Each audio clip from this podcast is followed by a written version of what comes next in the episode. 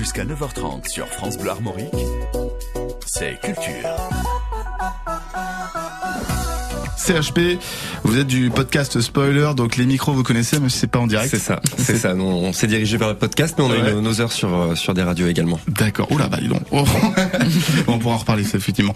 Et, euh, et on se tourne vers vous là pour le, le coup de cœur série. Tout à fait. Je débute avec une question que vous êtes peut-être déjà posée. Quel serait notre monde si l'Union soviétique était arrivée sur la Lune avant les Américains Euh, Et c'est à cette question que se propose de répondre ma série coup de cœur, For All Mankind.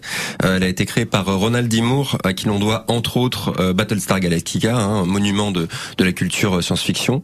Euh, For All Mankind, c'est une uchronie. Donc, si vous ne savez pas ce que c'est, il s'agit d'un monde parallèle au nôtre. Un point clé de l'histoire change et il ouvre la voie à un autre univers où tous ces événements sont différents ou presque. Euh, les what if, hein, on, en voit de plus en plus. Et si, euh, voilà, qu'est-ce qui se serait passé, euh, euh, par exemple, si euh, les nazis avaient gagné la Seconde Guerre mondiale? Bon, si c'est cette question-là que vous vous posez, dirigez-vous vers The Man from, euh, from the High Castle, une autre série. Ici, c'est la plateforme Apple TV Plus euh, qui vous propose son contenu original, sa propre question, et cette fois-ci donc sur la Lune.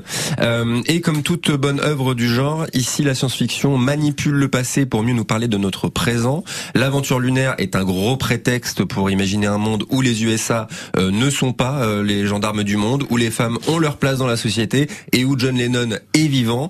Hein, donc euh, deux petites modifications dans l'histoire avec un grand H et des conséquences bah, qui éloignent forcément de plus en plus euh, leur monde du nôtre. Hein. Euh, et cette série m'a plu également pour son casting.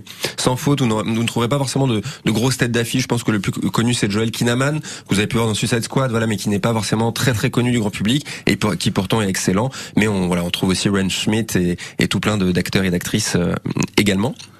Euh, voilà, mais en tout cas, les hommes, les femmes, les personnes homosexuelles, les minorités, tout le monde a sa place euh, dans For All Mankind, hein, d'où euh, le nom. hein, un- On un- traduit comment? euh, pour toute l'humanité, Toute euh, voilà, tout simplement. Moi, je préfère demander. Voilà, célèbre phrase euh, d'un Neil Armstrong qui a une toute autre histoire d'ailleurs dans cette série forcément puisque puisqu'il Il n'est pas allé en premier est sur la arrivé, Lune. et voilà, exactement, exactement. effectivement. Euh, voilà, mais ça raconte, euh, For All Mankind raconte le parcours des hommes et des femmes hein, qui sont derrière le casque d'astronaute parce que c'est aussi ça qui fait l'histoire, euh, toujours avec un grand H. Et euh, voilà, c'est une parenthèse que je vous propose en découvrant cette série, euh, une parenthèse qui nous questionne, euh, qui nous surprend et qui nous emmène sur la Lune.